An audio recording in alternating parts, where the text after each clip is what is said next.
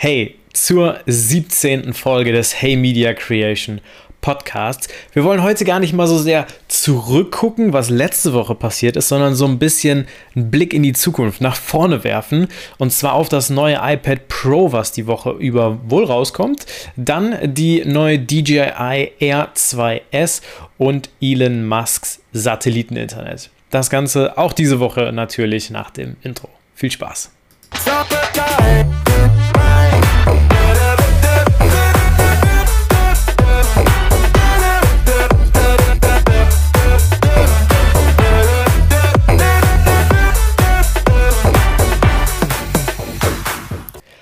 Ja, die Woche über, sie war relativ ereignisarm, wenn es um Media und Creation Themen ging. Nichtsdestotrotz, die ein oder andere Info, Neuigkeit, Gerüchte, die gab es, die gucken wir uns am Anfang einmal ganz kurz an. Können wir relativ schnell machen tatsächlich. Und anfangen wollen wir mit Clubhouse. Haben wir ja letzte Woche ein bisschen ausführlicher drüber gesprochen ähm, über Clubhouse und die, ähm, ja, ich sag mal, einzelnen äh, sozialen Netzwerke, die selber an Audio-Rooms basteln und, und, und. Und ein Feature, was Clubhouse natürlich deutlich nach vorne bringen würde, wäre die Möglichkeit, Content für Creator sozusagen zu monetarisieren. Da gibt es ja verschiedene Ansätze von Plattform zu Plattform. Ähm, bei YouTube kann man ja Geld mit Ads verdienen, äh, bei Twitch eben über die äh, Subs oder eben auch über Donations. Und ähm, diese Donations, das ist auch etwas, was jetzt Clubhouse eben einführen möchte.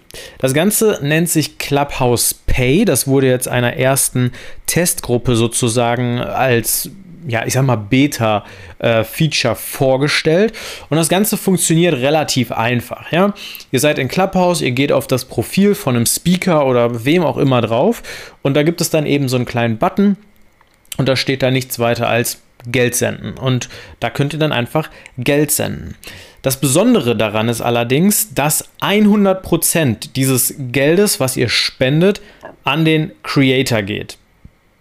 Bedeutet, Anders als jetzt zum Beispiel bei Twitch, wenn ihr da eine äh, Subscription für einen Channel abschließt, dann geht ja ein gewisser Teil an Twitch und der andere Teil, je nachdem, was der Streamer da für ein Standing bei Twitch hat, eben an den Streamer.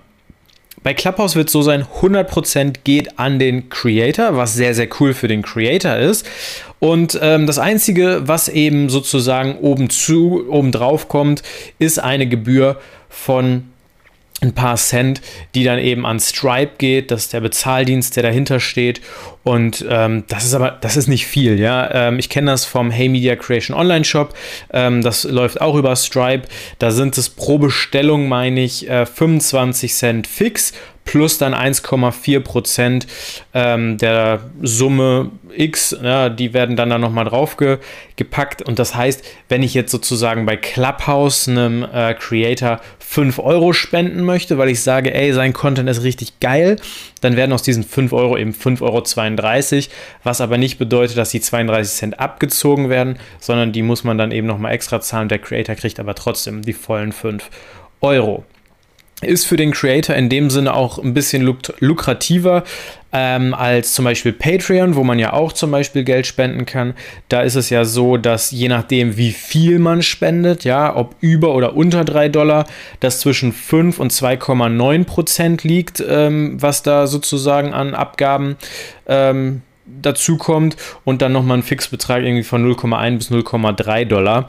Ähm, also wenn man wirklich sich auf Audio fokussiert, viel auf Clubhouse unterwegs ist, ist das auf jeden Fall ein sehr, sehr cooles, ähm, ja, eine sehr coole Methode, mit seinem Content dann Geld zu verdienen. Wenn wir schon über Clubhouse und Geld reden, dann müssen wir natürlich auch über das reden, was die Woche über da so an Gerüchten durchgesickert ist. Und zwar soll angeblich Twitter Clubhouse kaufen wollen. Und zwar für 4 Milliarden US-Dollar. Das ist ähm, dahingehend ein bisschen erstaunlich, weil Twitter ja selber schon mit den Twitter Spaces so ein ähnliches Feature gelauncht hat. Zwar nur in der Beta, aber es ist auf jeden Fall schon mal da, anders als bei anderen äh, Kanälen. Ähm, wenn ihr da den genauen Stand hören wollt, gerne nochmal Folge 16 von letzter Woche reinhören. Aber es ist natürlich auch dahingehend interessant, weil Twitter natürlich in diesem Bereich der sozialen Netzwerke und natürlich auch von den Nutzern her eine viel, viel größere äh, Community hinter sich hat. Und das wäre natürlich schon ein richtig krasser Schritt, wenn man das sozusagen vereinen würde. Wie gesagt, es sind Gerüchte. Ähm, es gab Seiten, die haben gesagt, nö, die Gespräche gab es nicht, das Interesse ist überhaupt nicht da. Und dann gab es da ähm, auch noch ein paar Leute, die gesagt haben, doch, auf jeden Fall, die haben sich getroffen und da geht vielleicht noch ein bisschen was. We will see. Andere kurze Neuigkeit zu einem anderen, ähm, nicht ganz so gehypten, eher so most underrated Social Network ever, nämlich Pinterest, gab es die Woche auch über. Die haben nämlich den Creator Codex eingeführt.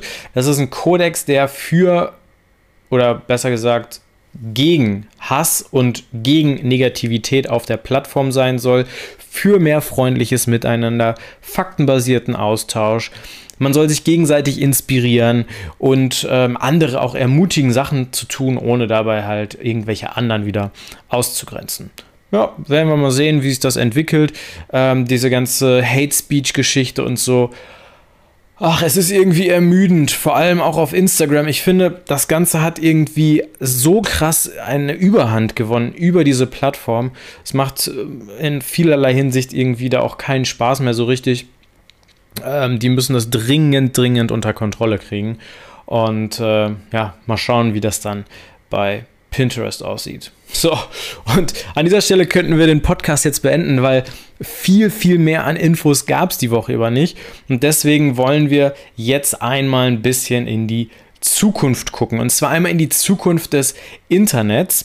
Und zwar gibt es ja seit Anfang des Jahres die Möglichkeit, Internet hier in Deutschland nicht nur ähm, ganz herkömmlich über einen DSL-Anschluss von Vodafone, Telekom, 1&1, wem auch immer zu beziehen, sondern man kann sich auch einfach Internet über Starlink besorgen. Was ist Starlink? Starlink äh, gehört erstmal zu SpaceX, also Elon Musks äh, Baby wieder so ein bisschen. Und ähm, das Ganze soll sozusagen ein Satellitennetzwerk also es ist schon ein Satellitennetzwerk, aber es wird noch ein viel, viel größeres Satellitennetzwerk, denn am Ende sollen 12.000 Satelliten in der Erdumlaufbahn ähm, verkehren und da eben dann ja den Internetzugang ähm, für besonders ländliche oder ja, nicht gut zu erreichende Gebiete ähm, bringen. Ähm, das Ganze kann man aber natürlich auch einfach in der Stadt machen. Hier zum Beispiel in Düsseldorf könnte ich mir jetzt theoretisch Zugang zu Starlink verschaffen. Das Ganze macht jetzt nicht so ganz so viel Sinn, denn auch wenn die Satelliten da oben in der Luft ja, äh, mit Lichtgeschwindigkeit über ähm, Laser äh, kommunizieren. Das Ganze geht dann mit Funk ungefähr an die Erde und ähm, alles, also an jeder Location, wo man irgendwie 50 Mbit kriegt, macht das eigentlich nicht so richtig viel Sinn.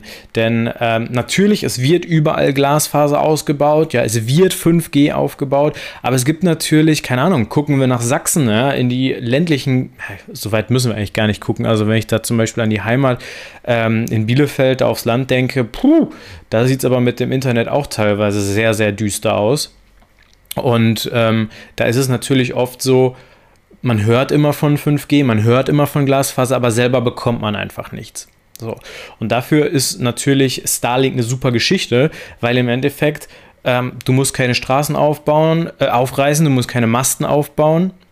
Ähm, du kannst es einfach über, äh, übers, äh, ja, über die Satelliten da oben in der Luft äh, beziehen. Und das ist eine sehr, sehr coole Geschichte kleiner, kleiner, kleiner Wermutstropfen. Das Ganze kostet allein in der Hardware-Beschaffung, dass die zu einem kommt, einmal knapp 560 Euro. Nämlich einmal 499 für die Hardware und dann noch einmal 59 Euro Versand. Das finde ich schon echt happig. Und das Ganze dann eben für 99 Euro monatlich.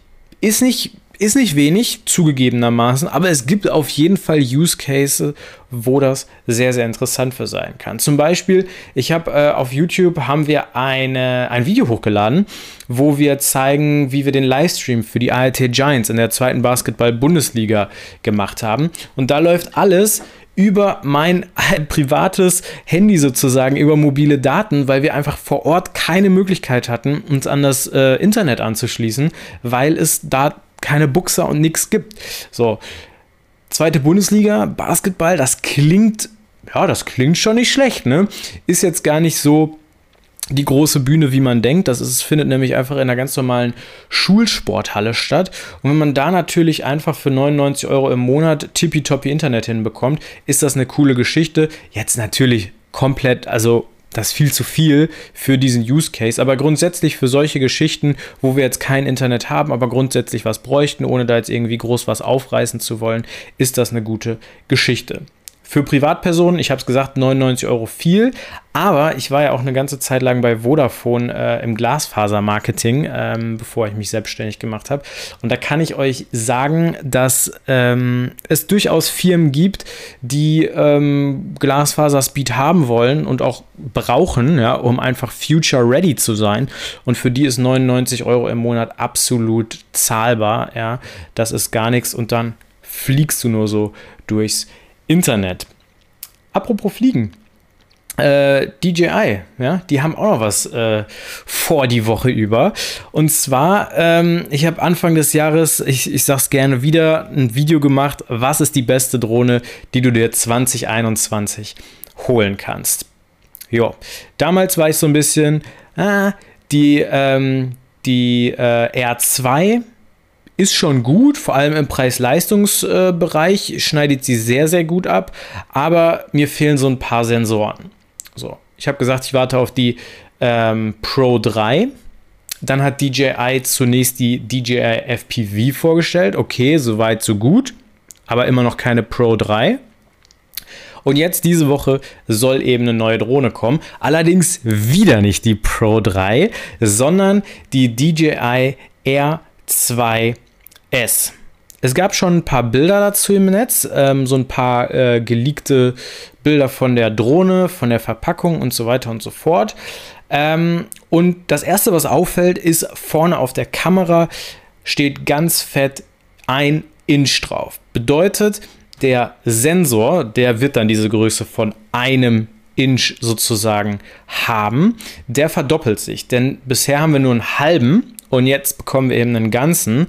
Was allerdings auch auf der ähm, Kamera draufsteht, ist 20 MP, also 20 Megapixel. Das heißt, wir machen beim Sensor machen wir einen Schritt nach vorne und bei den Megapixeln machen wir wohl wieder einen Schritt zurück, denn äh, bisher bei der aktuellen R waren es dann 48 Megapixel. Da ist die Sensorgröße aber schon noch deutlich entscheidender als eben ähm, die Megapixel, auch eben auch, auch eben auch auch vor allem im Bereich, äh, wenn wir ein bisschen so ins Dunkle reinfliegen wollen, ähm, da kann das äh, einen richtig großen Vorteil bringen. Hardware-technisch ansonsten gar nicht mal so viel, ähm, was da neu ist. Ähm, was wir aber bekommen, sind Sensoren in alle verfügbaren Richtungen. Ich habe es gesagt, das war damals der Grund, warum ich mich gegen die R entschieden habe. Jetzt eben gibt es das Ganze mit Sensoren in alle Richtung. Das alles andere sozusagen, ja, das, was sonst noch so zu so einer Drohne dazugehört, ist eigentlich alles Software. Ja. Wir bekommen wohl Active Track 4.0, also besseres Tracking, besseres Hyperlapse und all solche Geschichten. Ähm, das ist, wie gesagt, Software. Ja. Das kann man im Endeffekt over the air updaten. Es ist jetzt gar nicht so besonders krass. Und der Release soll am 15.04. sein. Das ist schon vorher durchgesickert. Allerdings, wir nehmen ja jetzt hier gerade am Montag auf, hat DJI auch eben etwas gepostet. Nämlich, dass am 15.04. um 15 Uhr etwas vorgestellt wird. Und ähm, da muss ich sagen, das hat mich ein bisschen, wie soll ich sagen, ich sag mal verwundert, denn die Überschrift für die ganze Aktion heißt, mach dich bereit für die 1. Ich habe keine Ahnung, was das äh, heißen soll. Auch in dem Zusammenhang, dass wir dort ein iMac sehen äh, mit so einem Google Maps und da steht DJI Store ähm, drauf. Da habe ich noch nicht ganz verstanden, wie das mit der DJI R2S zusammenhängt. Aber wir können, denke, relativ sicher sein, dass das Ganze am Donnerstag dann eben rauskommt. Preis wird wohl wieder um die 800 Euro liegen und ähm, dementsprechend einfach der logische Nachfolger für die DJI äh, R2. Ganz schön viele Wörter immer, ne? Ja. Ja.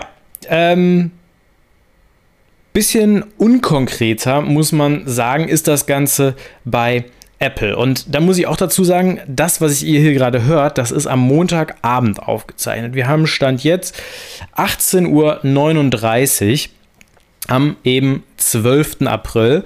Und wenn die Gerüchte stimmen, dann soll morgen am Dienstag, 13. April, das neue iPad Pro 2021 vorgestellt werden. So, warum können wir das jetzt immer noch nicht so genau sagen. Naja, im März waren sich die ganzen Leaker auch ziemlich sicher, dass es am 23. Ähm, eine Keynote geben sollte. Das wurde dann irgendwie in den April verschoben. Naja, eine Ankündigung haben wir immer noch nicht. Und jetzt läuft es wohl irgendwie so ein bisschen darauf hinaus, dass es dann eben einfach morgen per Pressemitteilung vorgestellt wird. Vielleicht. Man weiß es nicht. Wir werden es sehen. Äh, vielleicht wisst ihr schon mehr in dem Moment, wo ihr das hört. Aber warum ist das Ganze interessant für uns? Ähnlich wie ähm, beim äh, OnePlus 9, worüber wir letztens gesprochen haben, ist natürlich das iPad auch ein Computer für unterwegs. Ja, On-the-Go-Editing und teilweise ja sogar Aufnahmen, Shooten, ja, kann man mit dem iPad machen. Und das iPad Pro, was wohl dann morgen rauskommt, beziehungsweise heute, wenn ihr das hört, soll den A14X-Chip bekommen. Das ist sozusagen der A14, den wir auch im iPhone 12 drin haben, allerdings verbessert und so gut verbessert, dass er das iPad wohl auf Leistung bringen soll, was an den M1 reinkommt, rankommt, der ja im Herbst vorgestellt wurde und dann in die ersten MacBooks und in den Mac Mini zum Beispiel kam. Die Leistungsdaten, wer sich da ein bisschen für interessiert, gigantisch. Also wirklich alles, was irgendwie Rang und Namen hatte, abgehängt. Und ähm, das wäre natürlich sehr, sehr geil, wenn wir das eben auch im iPad Pro hätten, diese Leistung. Hinzu kommt, dass der USB-C-Anschluss, der jetzt ja auch schon seit Jahren im äh, iPad verbaut ist, wohl mit Thunderbolt-Unterstützung kommt. Was dahingehend interessant ist, dass wir dann eben auch externe Monitore, Festplatten und so weiter anschließen können. So, Klingt ja gut und schön, aber was bringt uns das? Nun gut, da kommt jetzt so ein bisschen Final Cut ins Spiel, weil wir haben ja jetzt schon relativ lange Photoshop, Lightroom und auch ganz viele andere Fotobearbeitungssoftware auf dem iPad, aber so eine richtige Video-Editing-Software, dass das iPad auch wirklich als Computer on the go fungieren kann, haben wir eigentlich nicht. Also wir haben so, ne, Larifari-Apps, aber sowas wie Premiere oder äh, Final Cut haben wir nicht. Und Final Cut auf dem iPad, das wäre eigentlich so der nächste Schritt. Ja, darauf warten ganz, ganz viele. Und die Leistung, die gäbe es ja mit dem A14X wirklich her. Und hier kommt ein anderer Punkt zum Tragen. Und zwar hat Apple den Markenschutz für Final Cut Anfang des Jahres erweitert. Und zwar bedeutet oder beinhaltet diese Klassifikation für Final Cut jetzt eben auch den Verleih von Software spricht eben für ein Abo-Modell wie bei Adobe ähm, und Premiere und all diesen ganzen anderen Apps, die ja da in der Creative Cloud mit drin sind und damit verdienen sie verdienen die sich ja dumm und dämlich und das könnte jetzt eben auch für Final Cut kommen. Und ich sag mal so, ich glaube niemand würde irgendwie 330 Euro für eine App auf dem iPad ausgeben. Aber ich glaube, dass es Leute geben würde, die, wenn es ähm, auf dem iPad Final Cut gäbe und das Ganze als Abo käme, zum Beispiel für, ich weiß es nicht, 10 Euro im Monat, wäre das eine andere Geschichte. Da ist es dann allerdings auch interessant zu gucken, wo wird sich das eventuell einpreisen. Ja, wird es wirklich so eine ich sag mal, Netflix-Größe vom Preis her oder wird es halt wirklich so eine richtig Premiere-Lösung, wo du dann halt auch schon mal 20, 30 Euro im Monat für bezahlst, weil das muss man auch sagen, das iPad ist natürlich für wirklich professionelle Filmmaker kein Ersatz zu einem richtig krassen Rechner so. Natürlich kann man dafür unterwegs vielleicht mal ein IGTV-Video oder irgendwas anderes kurzes drauf schneiden, wofür so eine ja, Final Cut-Geschichte mega geil wäre, aber man schneidet damit jetzt keine, äh, weiß ich nicht, 15 Minuten Videos oder so. Und ähm, deswegen glaube ich, dass es zu hoch angesetzt nicht wirklich Sinn macht, weil dann geht man eher auf Desktop wieder und auch für Leute, die vielleicht mal ein Urlaubsvideo oder so schneiden wollen, für die ist das dann zu viel. Aber grundsätzlich könnte das ja eine sehr, sehr interessante Geschichte sein. Und Apple ist ja in dieses Abo-Game schon längst eingestiegen. Da gibt es ja inzwischen sehr, sehr viele Subscription, Subscriptions, langsam Henrik, die man über Apple abschließen kann. Und das wäre auf jeden Fall die nächste. Eine Sache, die man auf den äh, Bildern äh, der Leaks schon gesehen hat, ist, dass bei dem ähm, iPad wohl die drei äh, Konnektoren, an denen äh, beim iPad Air zum Beispiel die Tastatur angeschlossen wird, die fehlen. Ja, also man kann wohl dann keine Tastatur irgendwie anschließen oder wird es vielleicht über MagSafe 2.0 geregelt? Das wird ganz, ganz spannend. Ähm, das ist auf jeden Fall auch ein äh, Thema, was wir uns angucken müssen, wie sich das äh, dann, ja, Apple vorstellt.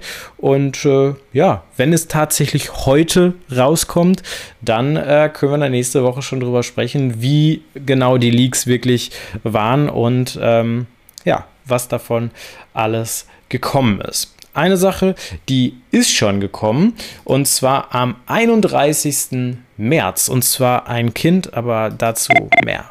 Gleich. Hey Dundrandi. Hey Dundrandi, schwedischen bedeutet so viel wie großartig. Ja, das ist meine neue Lieblingskategorie äh, mit dem Besten, was ich die Woche über gesehen habe. Welches Kind ist jetzt auf die Welt gekommen? Es ist die Tochter von Jon Olsen. Viele von euch kennen Jon Olsen wahrscheinlich. Ja, der ehemalige äh, Ski äh, Freestyle, wie sagt man? Ja, Ski Star aus Schweden, der jetzt schon etwas länger in das YouTube-Game eingestiegen ist und da auch sehr erfolgreich ist und äh, da sehr, sehr geile Vlogs macht. Ich glaube, ich habe keinen einzigen in den letzten fünf Jahren verpasst. I don't know. Ich glaube.